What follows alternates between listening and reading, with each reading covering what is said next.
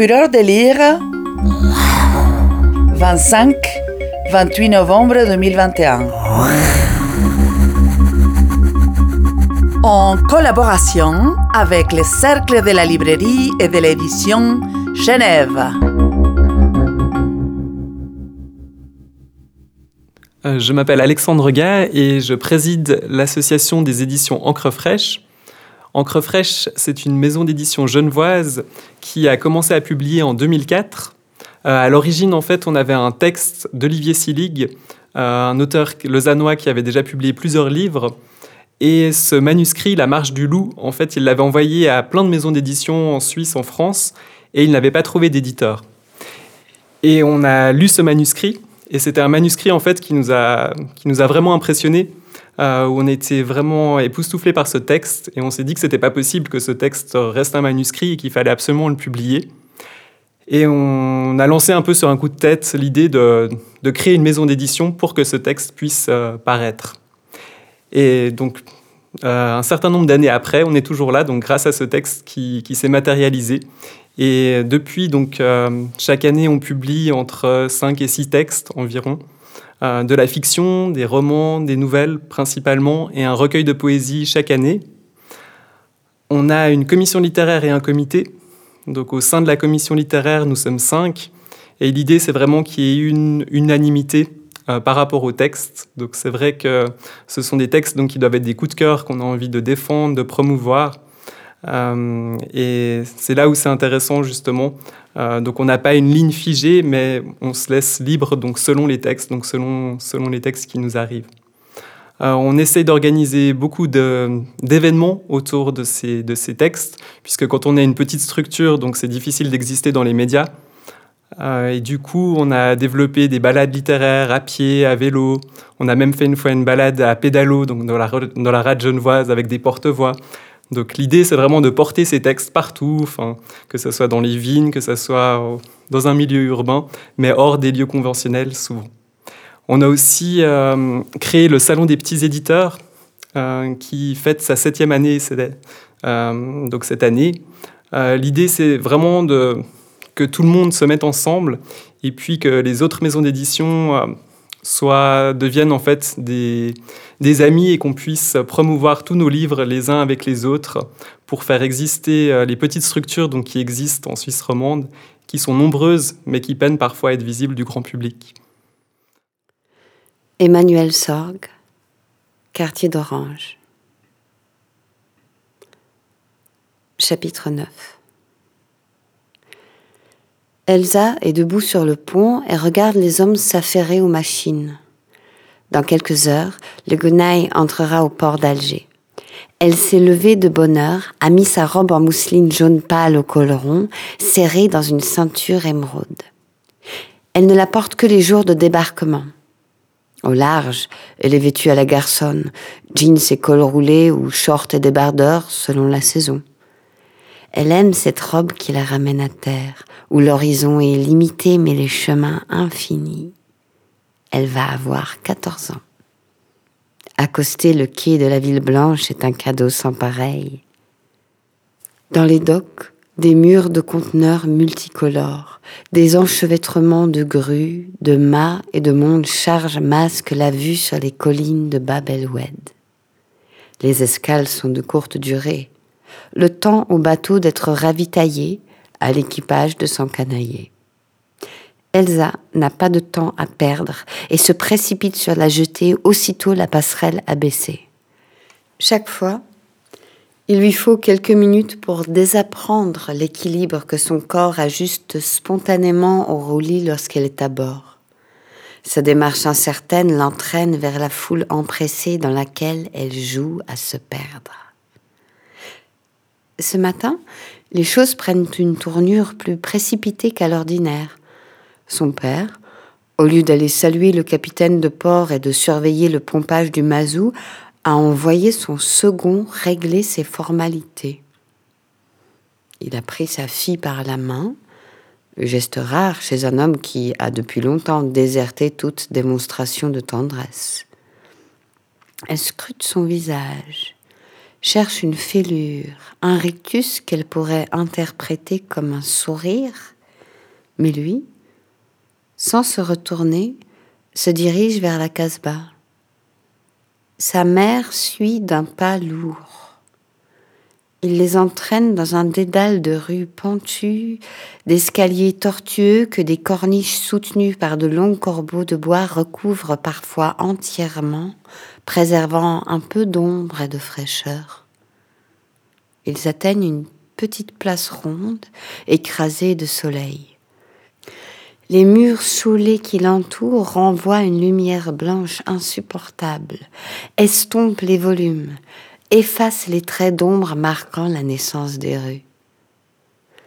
Le père frappe à une porte encastrée dans l'épaisseur d'une façade. Une femme d'une soixantaine d'années l'ouvre aussitôt. Elle les attendait. Elsa en est sûre. Un peu grasse, enroulé dans un cafetan turquoise, un foulard noué négligemment sous le menton, ne couvrant qu'à demi une chevelure noire et épaisse. Les traits mous de son visage accusent une certaine lassitude. Il se salue sans un mot. Elle les fait entrer, lui d'abord, ensuite l'épouse et la fille dans une cour pavée cintrée de portiques, ouverte à l'ouest sur un immense jardin verdoyant et ombragé. Elsa n'en a jamais vu de pareil. Des centaines d'arbres et de plantes de variétés différentes s'entremêlent dans un désordre savamment étudié. Des chemins d'allées incitent à la promenade, des fontaines rafraîchissent la touffeur de l'après-midi, des fleurs aux couleurs vives éclairent la verdure, un monde parfumé l'enivre. Elle aurait aimé flâner dans ce dédale paradisiaque, mais le visage impassible de la femme au cafetan l'enjoint à la suivre. Elle les conduit dans une pièce sombre, tapissée de mosaïques en faïence turquoise, et les fait asseoir sur des poufs en cuir autour d'une table basse sur laquelle du thé de menthe brûlant fume dans des petits verres peints. Les minutes s'allongent dans un silence que même les domestiques aux pieds nus n'osent troubler. L'hôtesse repose enfin son verre. Vous êtes Elsa, n'est-ce pas? Je m'appelle Soraya. On m'a dit que vous étiez bien éduquée et vous me paraissez raisonnable.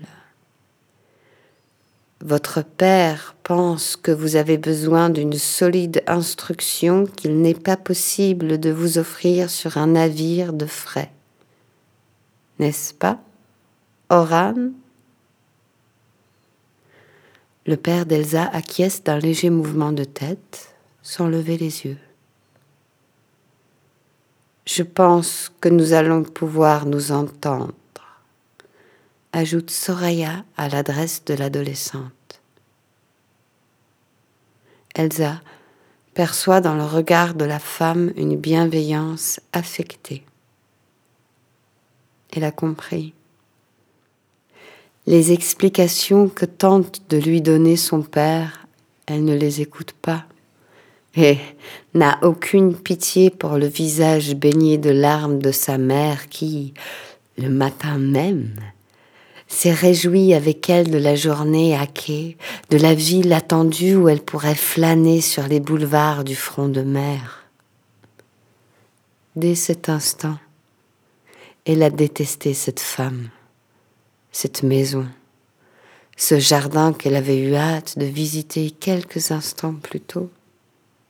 Elle sait qu'elle va passer les prochaines années cloîtrée dans un lieu qu'elle ne quittera que pour épouser un homme qu'elle n'aura pas choisi. Oran lui donne un petit livret sur lequel sont inscrits quelques adresses et numéros de téléphone, entre autres celui de ses grands-parents Aksoy à Istanbul, et bien sûr son numéro de portable, lequel, comme chacun sait, ne fonctionne que très rarement en haute mer au début des années 2000. Loredana se jette dans les bras de sa fille qui reste immobile, sans un geste d'affection pour sa mère qui l'a trahie sans vergogne. Elle voit ses parents traverser la cour en sens inverse, passer la petite porte dans l'épaisseur du mur d'enceinte et disparaître dans les ruelles de la Casbah. Alors, seulement, elle éclate en sanglots. Elle pleure longtemps, doucement, inconsolable. Soraya, qui avait prévu la réaction, laisse Elsa à son chagrin sans chercher à la consoler, sachant que c'est inutile et n'exige rien de l'adolescente les jours suivants. Emmanuel Sorg a, écrit son premier roman, Quartier d'Orange. Elle avait déjà gagné euh, plusieurs prix littéraires, notamment un prix qu'on organise chaque année donc dans le cadre d'un concours littéraire qu'Encre Fraîche organise. Et elle nous a soumis son premier roman, Quartier d'Orange. Euh, c'est un texte donc, qui se passe en Italie, un, cadavre qui s'échoue sur une plage. Et euh, on croit que c'est un, cadavre, et en fait, c'est, un, c'est une femme qui est enceinte et qui va, accoucher, donc peu de temps après. Et on va découvrir, en fait, euh, au fil des pages, l'histoire de cette femme, euh, tout le poids des, souvenirs, le poids de la tradition, des secrets, etc. Puisqu'elle-même va avoir sa fille qui va grandir et avec laquelle elle aura de la peine à communiquer. Euh, et c'est un texte euh, très intimiste comme ça, un peu impressionniste, qui se construit par petites touches, avec une langue très poétique, donc dans lequel on a, on a plaisir justement à se laisser porter. Sagama de Marie Baird. Quelque part sur la Méditerranée, lundi 4 août 2014. Tu pourrais faire un effort, Frédéric, m'a dit mon épouse ce soir. Tout le monde n'a pas ton éloquence, mais ce serait quand même plus agréable si tu t'exprimais un minimum au lieu de rester toujours si distant.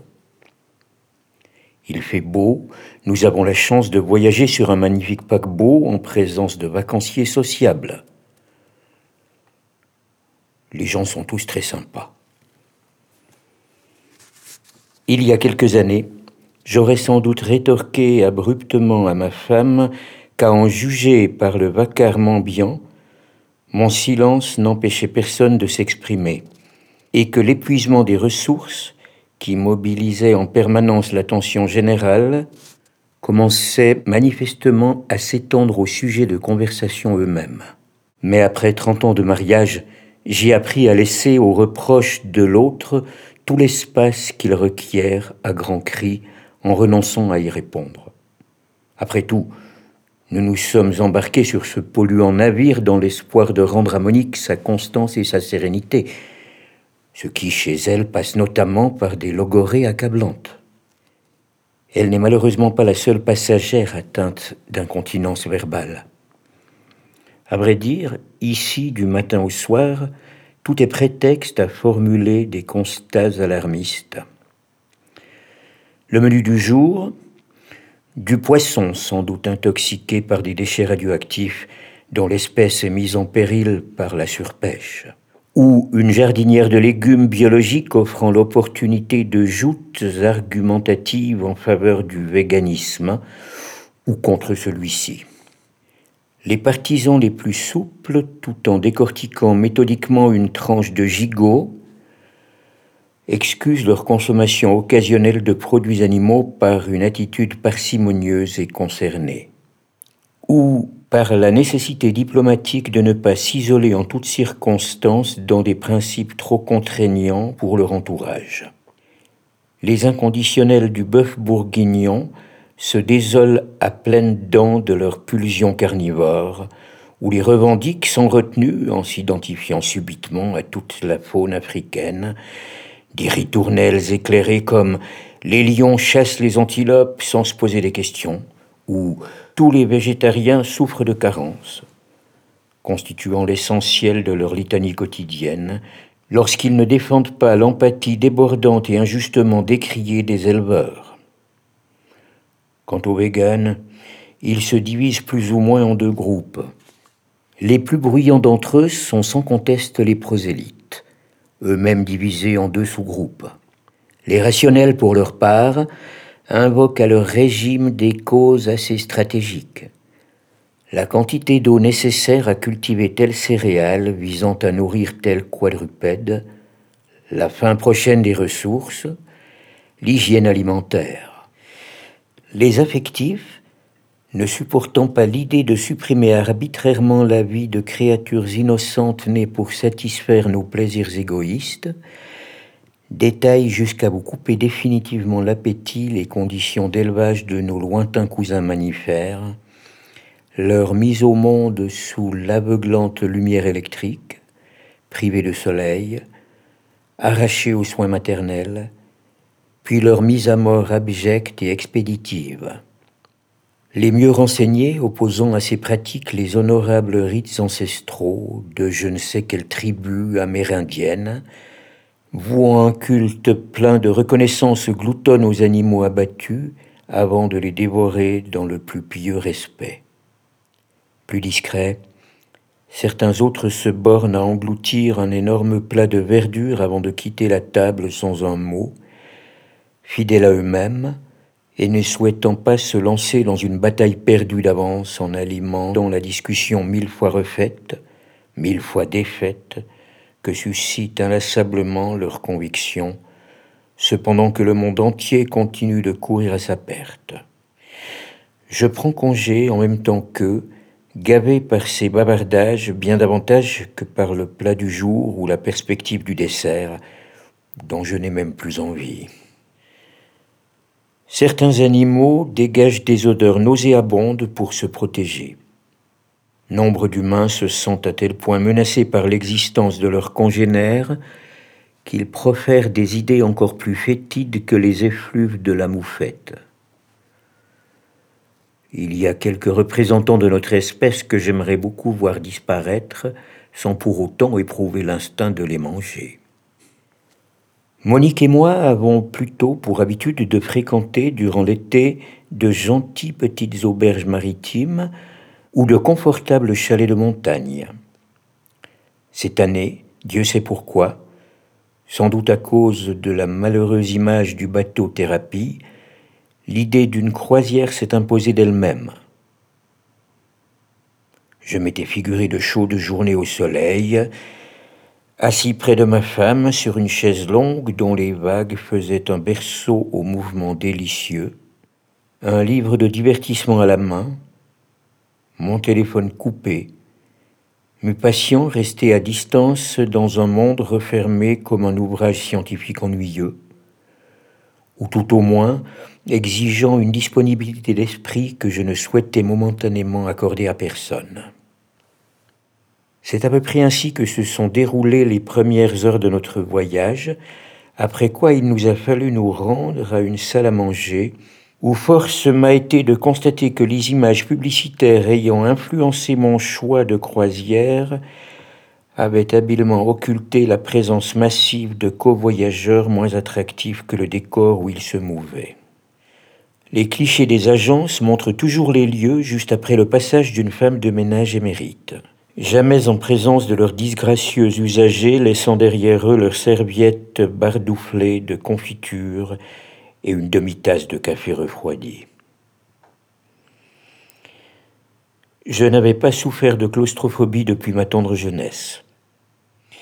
J'ai passé quelques mois difficiles et j'ai cru naïvement pouvoir me retirer dans un rêve qui, une fois devenu réel, avec les multiples inconvénients auxquels le statut de projet m'avait permis d'échapper jusqu'ici, n'offre à vrai dire aucun refuge. C'est en vain que je gravis avec lenteur l'escalier à la recherche d'une plénitude programmée. En vain encore que je somnole sur le pont, écrasé de soleil rouge, croyant me liquéfier pour me dissoudre, enfin dans la fraîcheur maritime. Monique, quant à elle, semble avoir retrouvé tout son aplomb.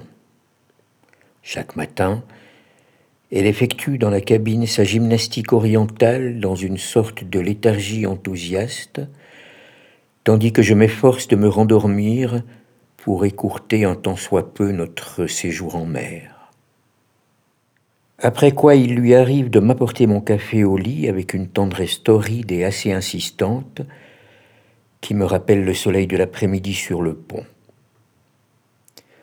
Je suis très touché par ces effusions amoureuses, mais je n'ose songer à ce qui arriverait si j'avais l'audace de réclamer, en sus, un ou deux croissants avec du miel, requête qui, elle, doit malheureusement s'en tenir à l'état de fantasme. Sagama donc de Maribert est un texte en fait qui est le, septième ouvrage de Maribert, une auteure genevoise mais qui avait publié ses six premiers ouvrages à Paris, en France, donc dans une petite maison d'édition. Et pour cet ouvrage, elle avait envie en fait d'avoir un ancrage plus local. elle nous a transmis son, son manuscrit Sagama, et que notre commission littéraire a découvert vraiment avec un grand plaisir, parce que c'est une jeune auteure trentenaire, mais qui a un univers très, très puissant, qui a une langue véritablement très minutieuse, mais très, très habile comme ça, euh, pleine de cynisme aussi et d'humour. Euh, donc Sagama, c'est l'histoire d'un psychiatre, le docteur Wilson, qui écrit son journal intime et donc cet homme euh, brillant comme ça, très intelligent, euh, bien sous tout rapport a priori, euh, on va finalement voir un peu ses failles au fil, au fil de son journal, notamment sa relation avec une jeune patiente, Sagama, qui est une jeune femme complètement libre, indépendante, qui repousse toutes les, conventions, toutes les normes. Et à travers sa relation avec cette jeune femme, donc on va, on va découvrir un peu l'envers du décor. Donc un texte très puissant qui nous a vraiment vraiment époustouflé. Fureur de lire 2021. Un festival littéraire de la ville de Genève. Organisé par la Maison Rousseau et Littérature.